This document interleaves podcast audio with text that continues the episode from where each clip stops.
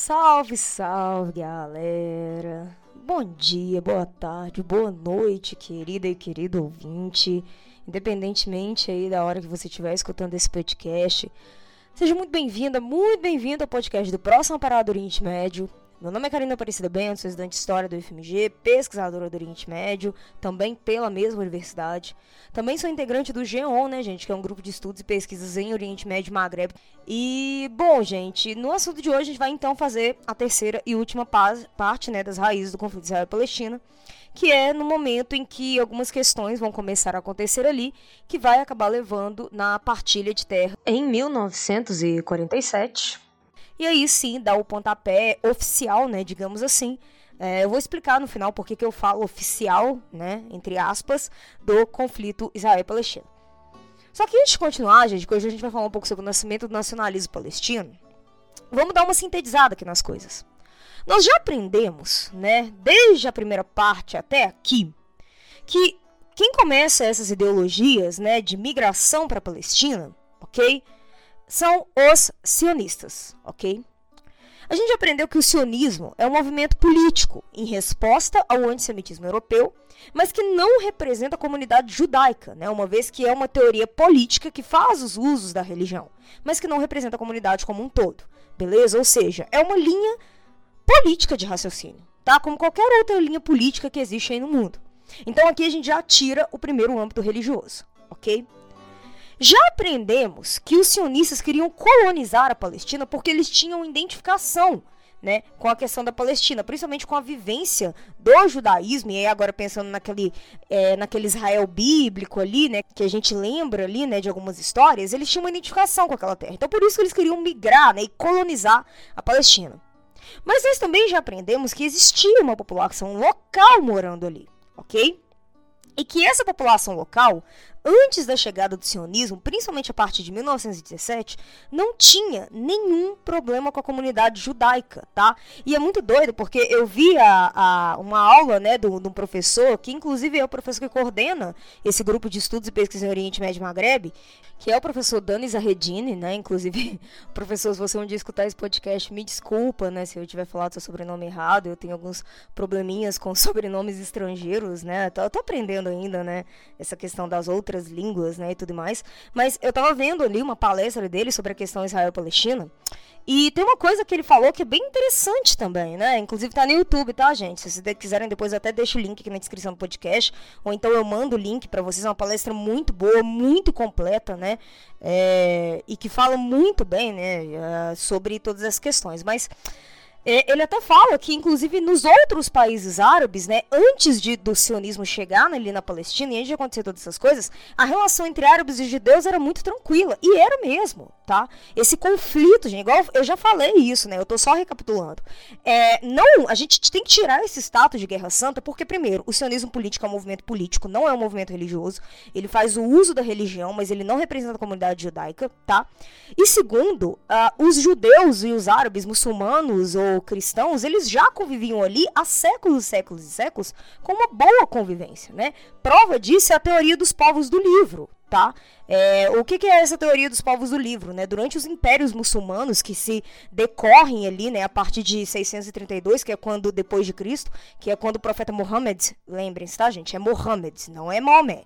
Mohammed, que é quando o profeta Mohammed ele morre, né, e aí o Islã ele se expande para fora da Arábia, eles tinham esse código do livro que era o seguinte, né, como os judeus, cristãos e muçulmanos, eles acreditavam num, num livro sagrado e eles tinham muitas semelhanças ali em relação às, so, mensagens, né, desse livro, então a convivência entre eles era tranquila, então eles preservavam essa boa convivência, entende? Então essa convivência, essa boa convivência já existia há muito tempo. Então judeus, ah, árabes, é, e aí no caso muçulmanos e cristãos, eles conviviam tranquilamente ali dentro da Palestina. Claro, tinha um atrito ou outro, claro, gente, mas é igual o condomínio, tá ligado? Tipo assim, você pode morar em um determinado prédio e tudo e virar e falar assim: ah, não, aqui a gente vive em paz, né? Tem um atrito ou outro, mas a gente vive em paz. Então, no geral, eles viviam em paz, sabe? Não tinha essa, esse atrito, essas questões que vão acontecer depois que o sionismo chega a partir de 1917, tentando colonizar aquela terra. Isso porque todo mundo ali tinha um direito, né, e um respeito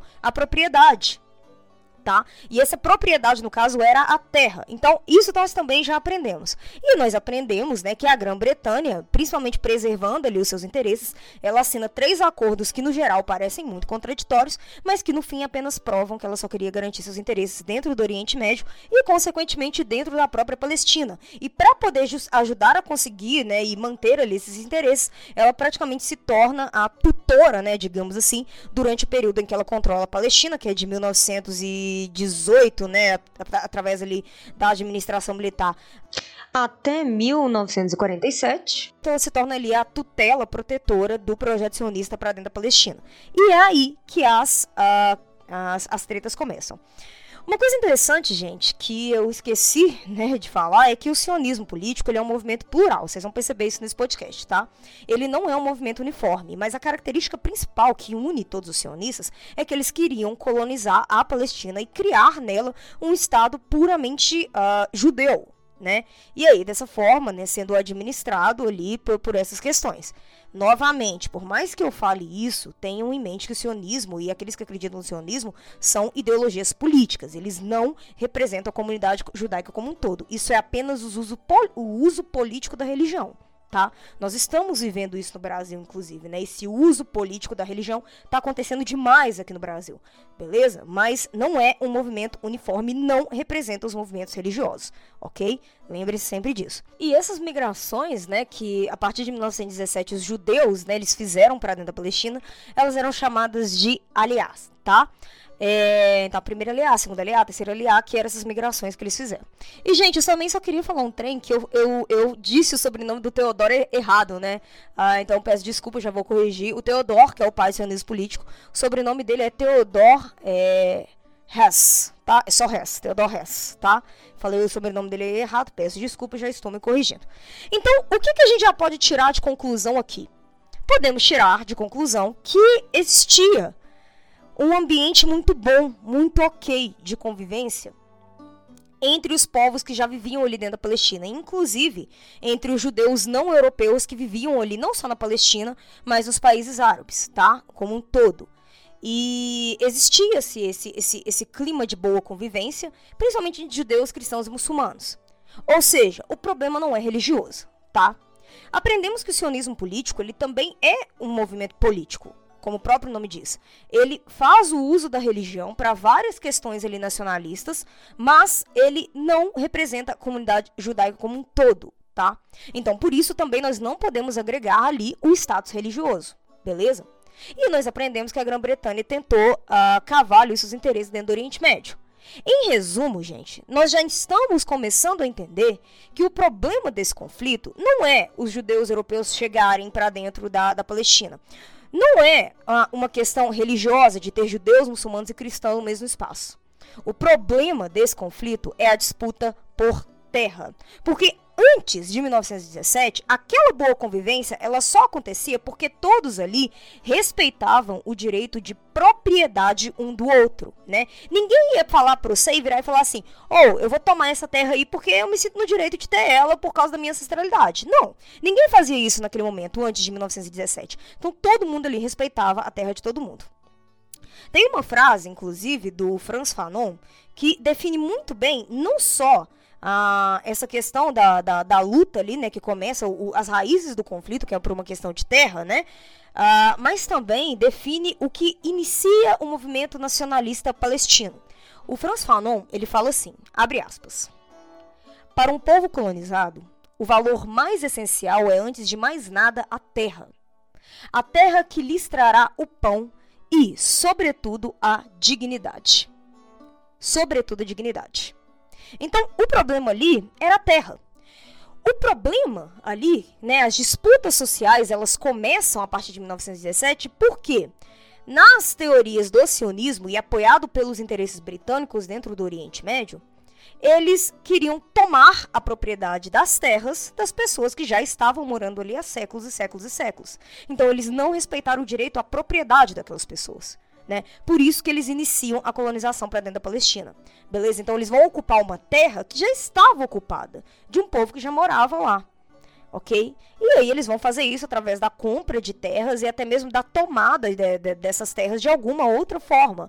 Entendeu? E aí, para até mesmo poder aumentar a demografia né, daquela, daquela região, ou seja, colocando mais judeus ali, europeus, do que árabes, né? E aí você pode estar pensando, mas Karina, você já falou que isso não era um problema. Ter judeus ali não era um problema. Não, ter judeus ali não era o um problema. O problema é que quando, né, esse número de judeus aumentasse dentro daquela terra, não seria só um aumento no número de judeus, seria um aumento também no número de terras que seriam tomadas dos povos palestinos ok? Que já estavam ali. E, consequentemente, como eu já citei o Norman, né, que é um cientista político, que está inclusive aqui na referência da descrição desse podcast, no, no livro chamado A Imagem e Realidade do Conflito, como ele mesmo diz, quando eles alcançassem ali esse valor maior né, de terras sendo tomadas pelo sionismo político e mais judeus do que propriamente árabes palestinos, mais judeus sionistas né, do que árabes palestinos, eles iriam construir um Estado da forma como Teodoro queria, né, do qual, como o próprio Norman diz,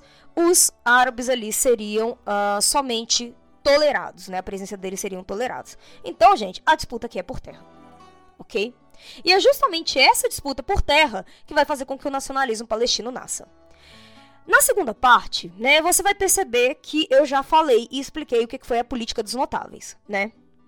Eu vou retomar ali o capítulo do Rashid Khalid, que ele vira e fala que ah, os notáveis eles foram uma falha de liderança. E eles foram mesmo. Eu não concordo com a teoria de que os notáveis lideraram uma grande revolução, porque, ao meu ver, eu acho que eles só se levantaram a partir do momento em que eles perceberam que se eles não apoiassem a sua própria população, a população ia tirar o poder da mão deles, né? Aí eles se levantam entendeu? Porque enquanto a Grã-Bretanha dava poder para eles, eles não se levantaram, eles não fizeram nada. É justamente então essa falha de liderança, né, essa apatia dos, do, do, da política dos notáveis de fazer algo pelos palestinos, que vai fazer com que as revoltas palestinas comecem a, a nascer ali a partir de 1930 e mais especificamente em 36 a 39 e que vai mudar muito, vai virar, né, o jogo ali em relação a até mesmo a política britânica em relação à a, a própria Palestina beleza? Mas não vai ser só essa apatia. Essa apatia é tipo assim, o esgotamento da população palestina frente aos seus líderes, porque eles estavam perdendo o seu direito à propriedade,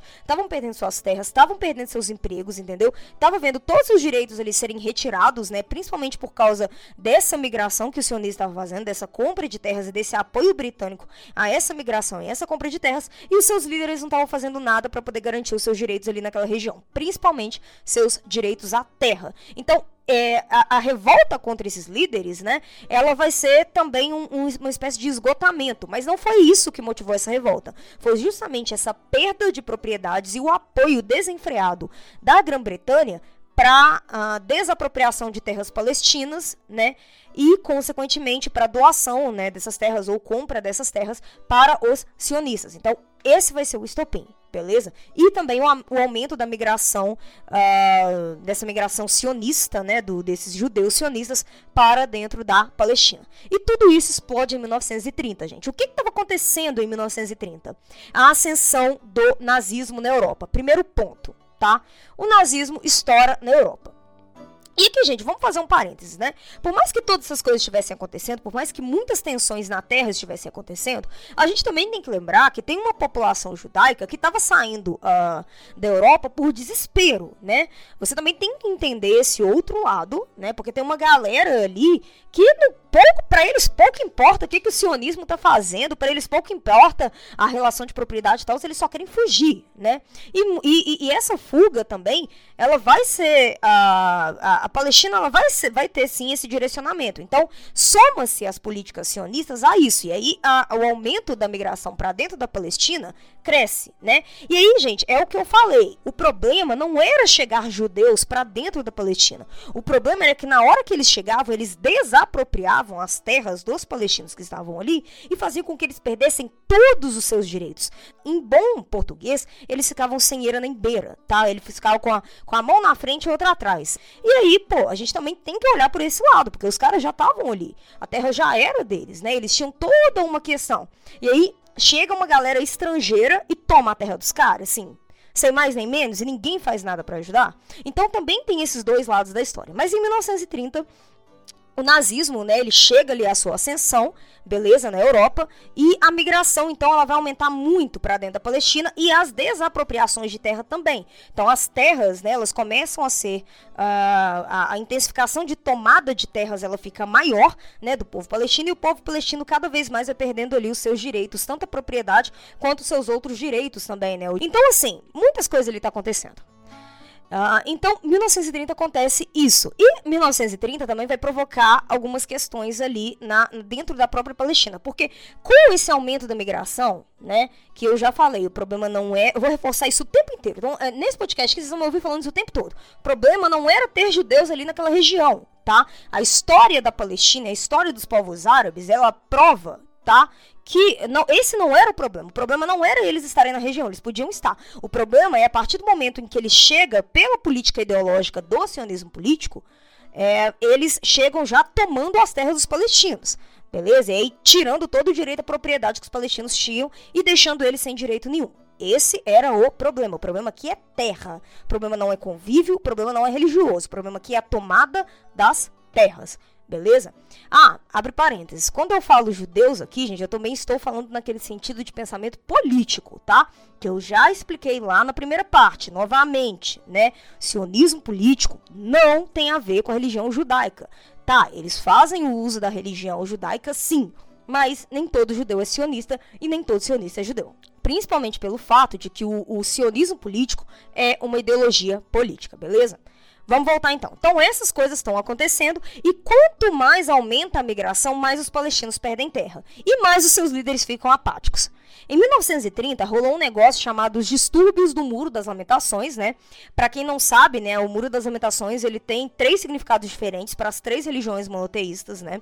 Para os cristãos, né, eles acreditam que aquela área toda ali do muro é a via sacra, tá? Para os judeus, né, o Muro das Lamentações é o último resquício físico, né, do Koppel, né, que é o, o a, que, que, representa ali a queda do segundo templo, né, de Jerusalém em 70 depois de Cristo pelos romanos, tá? E esse é o lugar mais sagrado da religião judaica, beleza?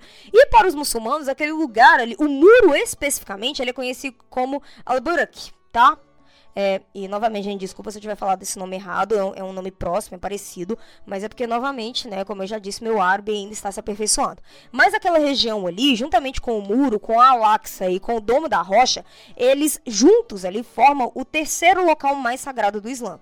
Em 1930, né, teve-se um problema de que uh, os, o, os sionistas começaram a cobrar para que aquele espaço religioso fosse única e exclusivamente dedicado aos judeus. Então ali também começou a ter uma cobrança de perdas de direitos religiosos pela população não judaica, né? Acho que aqui eu posso usar não judaica porque eu estou me referindo à questão religiosa, mas a população não judaica dentro da Palestina, ou seja, os cristãos e os muçulmanos palestinos. E isso vai gerar um grande problema, tá? E é óbvio que isso não será aceito, beleza? Mas uh, esse, esse também é um momento que marca né, a ascensão da extrema-direita sionista, principalmente através do sionista Ziev Jakobinsky, né? Que ele vai criar o sionismo revisionista, do qual ele começa a acreditar que, uh, ao contrário do que o Theodor pregava, né? Não dá para negociar com os árabes, né? Para poder se tratar, para que o projeto sionista fosse concretizado, eles teriam que comprar terras e fortalecer-se militarmente, né? Ou seja, uh, para poder garantir os interesses sionistas naquela região, eles teriam que usar a força militar contra os árabes, né? E só depois que eles uh, enfim, minimizassem ali a todo e qualquer comportamento de reação árabe, é que aí sim eles negociariam com eles para permanência deles dentro do Estado judeu. Em 1930, essas ideias vão estourar dentro de uma parte do sionismo e dentro de outra ela não vai. Como eu já disse, o movimento sionista é um movimento amplo. Só que essa galera sionista que estava cobrando esse status quo ali do Muro das Lamentações somente aos judeus, eles fazem parte dessa direita, né, dessa entre aspas aí extrema direita, né? Eu não sei se eu poderia estar usando esse termo, mas acho que é um termo que cabe, que é através da figura do Ziev Jakobinsky, beleza? Que ele vai criar inclusive um racha dentro do sionismo político. A partir dos distúrbios do muro, então, gente, a população palestina ela chegou ao esgotamento, tá? E ali vai começar uma revolta, né? A primeira revolta muito grande, né, dos palestinos. Eles vão simplesmente ir pra rua, vão fazer uma greve gigantesca, entendeu? Vão organizar protestos e tudo mais. E isso vai inclusive dar origem, né, ao massacre de Hebron, né, que é um bairro ali em Hebron ok? E que foi um, um, episódio lamentável ali, né? Infelizmente, esse episódio aconteceu dentro da história dessas questões da Palestina. Ele era um bairro judeu. E aí vai acontecer esse, esse massacre ali naquele bairro. Mas, enfim, ali começa então a primeira parte da revolta palestina. Os uh, notáveis conseguiram colocar panos quentes na situação, ok? Da, de, conseguiram dar uma acalmada, beleza?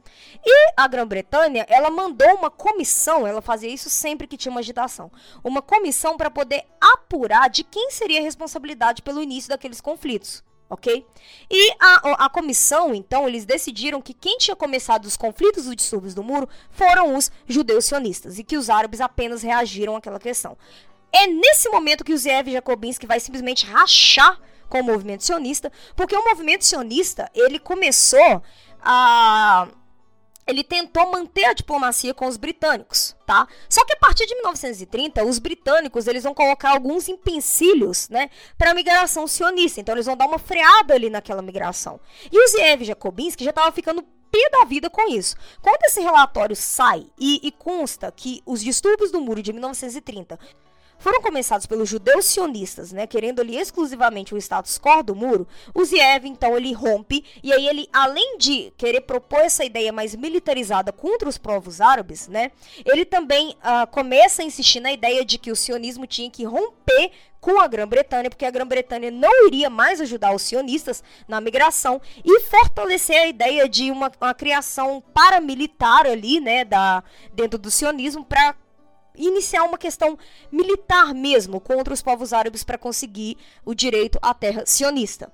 Ele vai ter um principal concorrente que não vai concordar tanto assim com as suas ideias, principalmente em romper com a Grã-Bretanha, que é inclusive o fundador do Estado de Israel, de Israel chamado David Ben-Gurion. Tá? O Ben-Gurion ele é uma, uma, pedra-chave em todas as questões aqui nesse momento. Mas o, o, fato é, é que o movimento sionista, então, ele racha, né, depois do início dessa questão de, de, 30, de, de 1930, e uh, a, os palestinos, eles se viram ali no esgotamento com os notáveis, tá? Uh, por mais que os notáveis tivessem conseguido controlar ali a situação, se não me engano, essa rebelião, ela durou... Agora eu não me lembro se ela vai durar de até 32 ou até 36, até 35, mas ela durou né, ali por algum tempo, né, de 1930. E uh, por mais que eles conseguissem controlar ali a população, aquele momento ali foi o momento em que a população ela resolveu dar um basta, né, na política dos notáveis e tomar as atitudes por ela mesma. Então, a partir do momento que eles vão para a rua, né, usando aí um termo de hoje, né, a partir do momento que eles vão para a rua, eles não saem dela nunca mais e ali começa o nacionalismo palestino. Detalhe, né, a historiografia, ela interpreta que o nacionalismo palestino, ele começa justamente motivado pelo sionismo político, tá? Uma vez que antes da chegada dos sionistas e dos britânicos ali, os palestinos não sentiam essa necessidade de lutar pela terra, né? E muito menos pelo seu nacionalismo. E é justamente através da necessidade de lutar pelos seus direitos, pela sua terra e pelo seu reconhecimento como um povo, que a gente também já discutiu, né, lá na primeira e na segunda parte, que os palestinos não eram nem sequer considerados como um povo pelos britânicos, pelos sionistas, é que vai nascer o, o, o o nacionalismo palestino. E ele começa a partir de 1930. Aí, gente, em 36, 35, 36 até 39, né, estoura então uma outra revolta da Palestina e é uma revolta bem mais grave, né, bem, bem mais é, bem mais pesada. Tem, tem algumas divergências em relação à origem dessa revolta, né, e tudo mais, mas é, é, é, é, o mesmo sentido ali, né? A luta por terra, a luta por propriedade. E essa revolta, ela realmente, ela estoura através dos camponeses palestinos, né? Inclusive, eu acho que foi, inclusive nessa revolta, né, que eles contam a história de um árabe, né, que ele tava ali andando numa estrada e de repente ele foi assassinado por, por uh, pelo, por, por, alguns judeus sionistas, né, da, da ala ali mais extremista. Enfim, aí também foi um dos motivos para eclodir essa revolta. Se eu não me engano, foi nessa mesmo. Não me lembro agora se foi nessa da de 1930.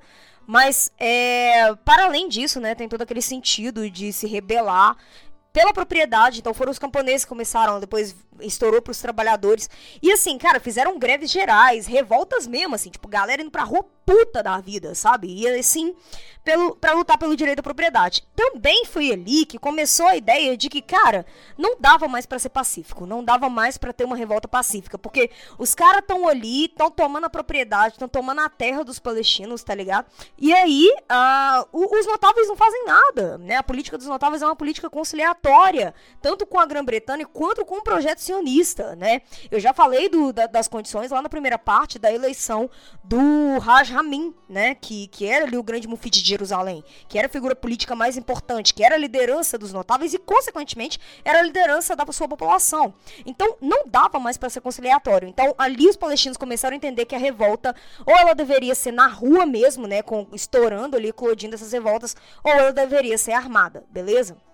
No meio de todo esse ambiente, entre as revoltas de 1930 e até 1939, né, que foi eclodindo ali essa segunda revolta, chegamos a uma a comissão mais importante, né, que era a comissão que veio da Grã-Bretanha para poder apurar o porquê que essa revolta tinha começado, beleza, e o que que estava acontecendo ali que é a Comissão Pell, né, em 1937, e ali foi a primeira vez que a partilha de território foi considerada, porque os britânicos Gente, lembrando também que em 37 os britânicos já estavam uh, se envolvendo ali nas tretas com uh, os, os nazistas, né? Daquela expansão nazista para a Europa toda. Então, tipo assim, eles também já estavam tendo problemas ali dentro da Grã-Bretanha em relação ao, ao, a, a questão europeia ali como um todo por causa dos nazistas, né? Então, eles tecnicamente eles estavam se dividindo ali em duas frentes, entre a administração desses territórios árabes, né, não só a Palestina como outros também, e a questão ali dentro da própria Europa, tá? E isso vai inclusive dar uma desgastada no, no governo britânico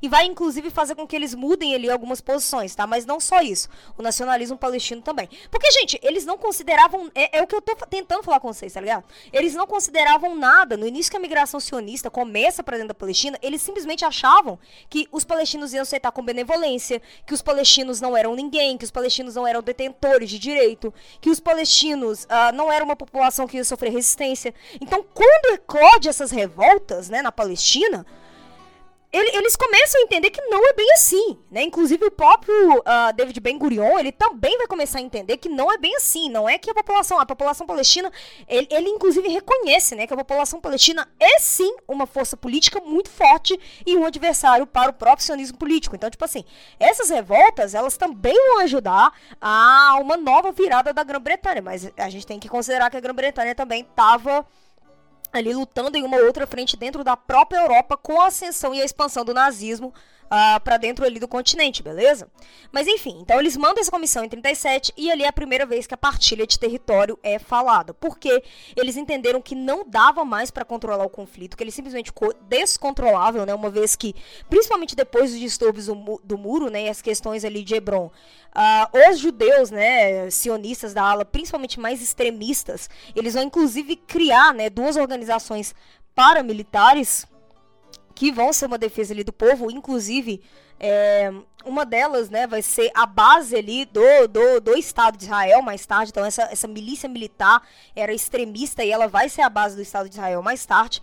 E, inclusive, né, é parte aí, se eu não me engano, é uma dessas milícias, é parte dessas milícias que em 48, né, vai, vai promover um massacre dentro de um bairro árabe, então eles também vão chegar, né, o que aconteceu em Hebron em relação ao bairro judeu vai ser aplicado mais tarde, né, em 48, pelos judeus contra, pelos judeus sionistas extremistas, né, sempre bom lembrar isso, contra os árabes, e aí eles vão praticar um massacre dentro de um bairro árabe. Então, tipo assim, é, eles tinham essas organizações paramilitares. A Palestina também começou a criar a sua luta armada, né? Os palestinos começaram a criar ali uma espécie de luta armada. E quem não estava na luta armada, eles iam pra rua mesmo, né? Então, tipo assim, os protestos já não estavam mais sendo pacíficos. E o, e o conflito ali estava sendo muito forte entre esses dois grupos. E aí a Grã-Bretanha, em 37, ela resolveu que a melhor solução era partir o território. Isso não vai acontecer de imediato, né? Isso só acontece praticamente 10 anos depois, 12 anos depois, com a. 12 não, né, gente? 11. Ah, de humanas.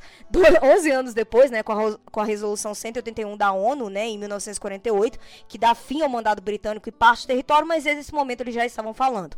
Porque já, realmente, gente, ficou, ali ficou incontrolável, né? Os palestinos não iam desistir das suas terras, né? Obviamente que a terra era deles, e os sionistas não iriam desistir de, de, de criar ali um Estado judeu da Palestina, e ali a convivência simplesmente ficou incontrolável.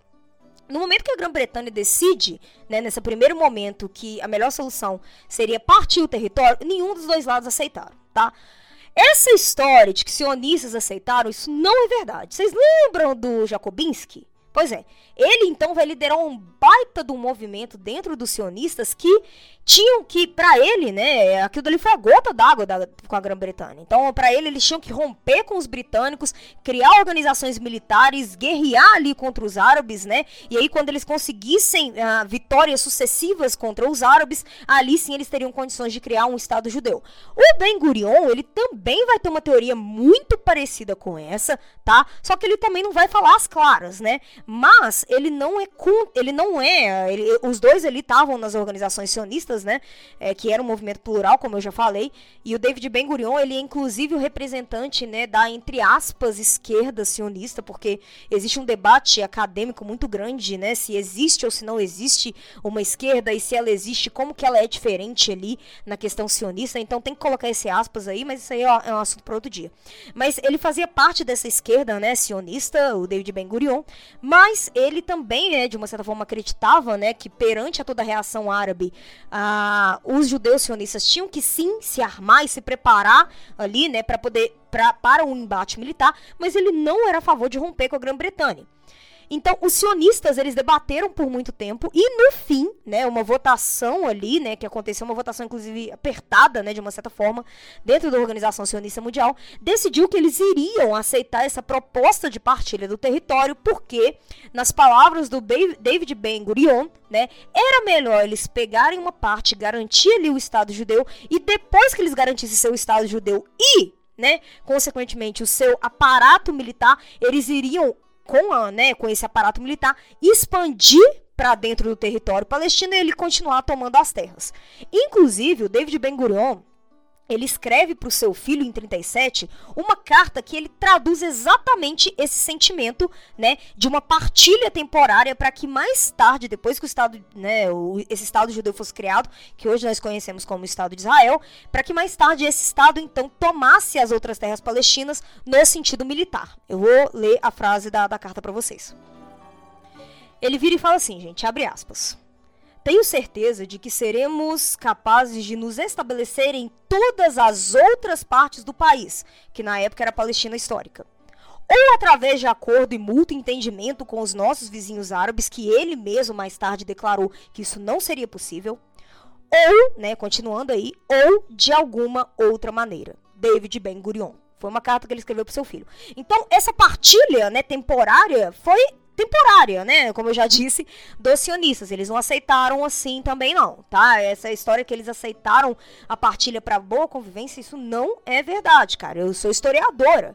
Eu preciso ter aqui um compromisso com a verdade. O próprio Ben Gurion falava que eles iriam tomar o território de alguma, de alguma outra forma. Né? Isso aqui foi uma carta que o próprio David Ben Gurion, o fundador do Estado de Israel, disse que ele iria tomar o território de outra forma. Se ele não negociasse ali com os árabes, ia ser de outra maneira. Então, essa partilha que parte do sionismo aceitou, porque a parte liderada pelos Jacobinsky não queria aceitar, uh, foi temporária. Quanto aos árabes, aí eles não queriam aceitar mesmo, tá? Os árabes rejeitaram completamente a partilha do território e isso começou a entrar em um debate, né? Tanto entre os sionistas quanto entre as organizações árabes, como também em relação aos britânicos. Tanto é que essa partilha só vai acontecer mesmo em 48.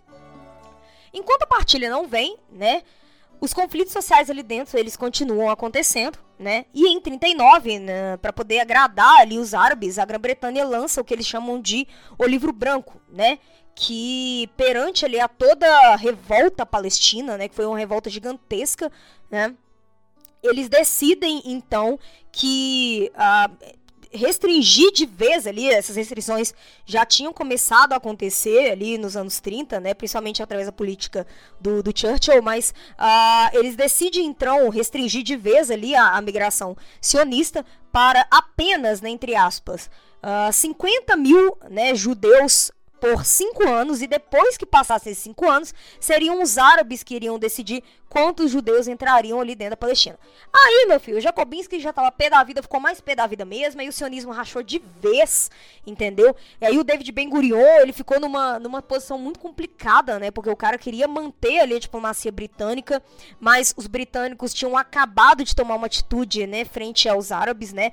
Novamente para preservar os seus interesses, porque a revolta árabe estava ameaçando fragmentar o poder britânico naquela região, beleza? Tava ameaçando também fragmentar o poder britânico em outras regiões, né? Porque essa revolta árabe vai começar a chamar a atenção também dos seus vizinhos árabes. Então a Grã-Bretanha ali, ela larga mão, né, de uma certa forma, do sionismo para poder garantir os seus interesses ali naquela região. Por isso que eu falei para vocês que o mandato britânico ele é confuso e ele é muito importante pra gente entender tudo isso, beleza? Aí o Jacobinski, então, ele racha ali completamente o sionismo depois de tudo isso. E uh, dentro da Palestina, os árabes, tanto os árabes palestinos quanto os judeus sionistas, eles entendem que eles tinham uma luta em comum naquele momento.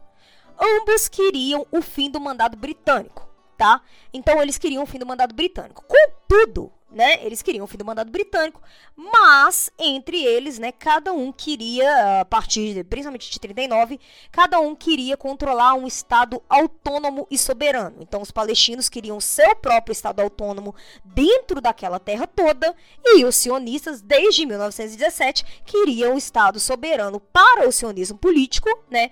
Dentro para os sionistas políticos, para os judeus sionistas e afins, dentro daquela terra. Então, o conflito ele se tornou praticamente de duas frentes naquele momento, né? O acirramento das disputas sociais, que nunca mais vai ser a mesma, contra os britânicos e contra eles mesmos. Nesse rolê, gente, vai ser muito comum, então, os ataques de violência, as mortes, os atentados, né? Inclusive, uh, tem um, uma, um, um, hotel ali, né? Uma das organizações que eu tinha dito, né? Paramilitares ali, criadas pelos judeus sionistas extremistas depois de Hebron. Eles explodem ali um hotel, né? O hotel que é o hotel de King Davis, né? Em Jerusalém, que era a sede do governo britânico. Eles explodem ali, se eu não me engano, uh, foi em 1945, né? Que eles explodiram ali esse, esse hotel. E, como eu já disse, né, três anos depois, essa mesma. Agora eu não me lembro se é a mesma organização paramilitar ou se é outra organização paramilitar de cunho sionista, extremista, eles promovem um massacre de um bairro árabe, né? Então, em 30, né, os, a, a parte mais extremista do movimento árabe acabou a, ocasionando no massacre do bairro de Hebron, que era um bairro judeu, e em 48 a parte extremista sionista ocasionou um massacre num bairro árabe, né, que matou muita gente. As imagens, gente, inclusive, são muito fortes. Eu lembro que a primeira vez que eu vi essas imagens, cara, eu eu, eu não consegui mais fazer nada no, no dia todo, assim. Eu, eu, eu parei tudo que eu tava fazendo, fui ver série, fui ver outra coisa, fui ouvir música, porque são imagens muito fortes, né? Pra quem tem estômago forte. Porque é, esses massacres ali, as imagens deles são muito pesadas, muito pesadas. Tanto o massacre que os, que os judeus sionistas extremistas promoveram, né, contra os árabes em 1948, quanto também... Uh, o que foi promovido ali contra os, uh, os judeus ali por essa ala mais extremista dos árabes em 1930. Ali, gente, uh, quando chega de 39 a 45, o mandado britânico já não tinha mais condições de fazer nada, tá? Ali já, já acabou. O, gente, a realidade é o seguinte: por que, que eu falo sempre entre aspas, né? Ou então conflito oficial? Porque o conflito já existia. O conflito começou a existir desde 1917, gente tá?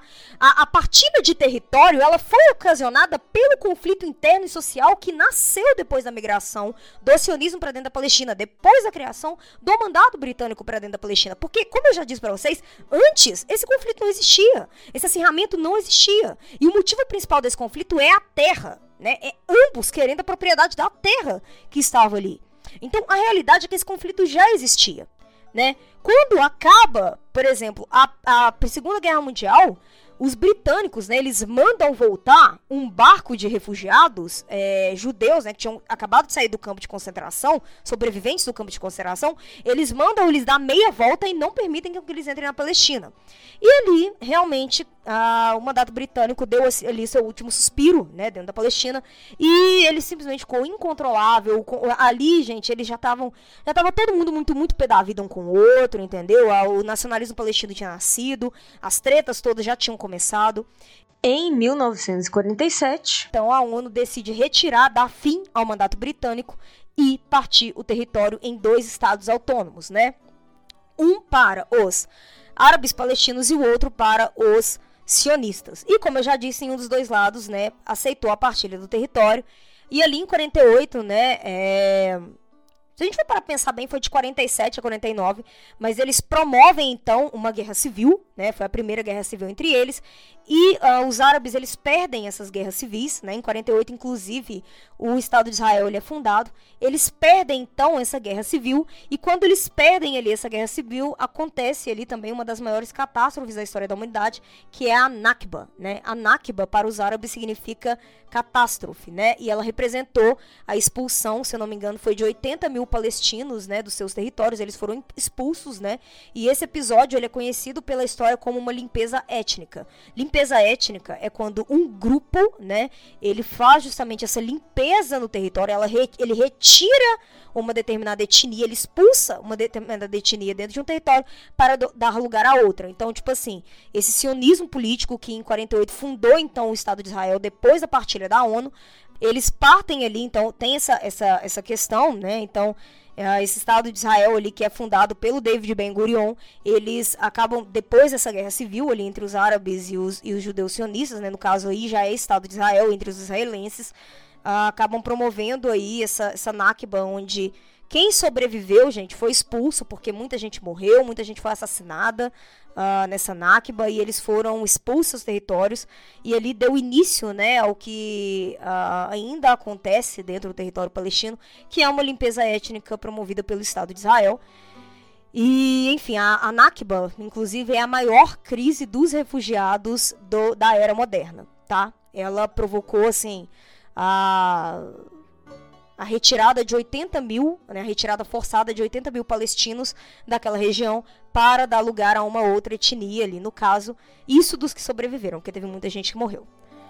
Bom, gente, então essas são as raízes do conflito israel-palestino. Espero que vocês tenham gostado. Eu sei que é polêmico, eu sei que é foda, eu sei que é forte, eu sei que tem muita coisa aí que é pesada. Teve muitas coisas que eu não consegui falar, né? Então eu, eu fiz uma síntese de tudo, beleza? Mas essas são então as origens do conflito israel-palestino. Espero que vocês tenham gostado, gente. Não deixem de, enfim, se você quiser dar o seu comentário, principalmente se você estiver aqui no YouTube, Pode dar, pode ser uma opinião discordante da minha, não tem problema, né? Desde que seja na educação. Se tiver dúvida também, pode deixar nos comentários, pode mandar o um e-mail pro, pro, pro podcast Próxima Parada, tá na descrição desse podcast, beleza? Todas as referências que eu usei para poder fazer esse podcast, eu também vou deixar na descrição do podcast, beleza? Mas enfim, é, é isso, né? E espero aí que vocês tenham entendido e gostado, né?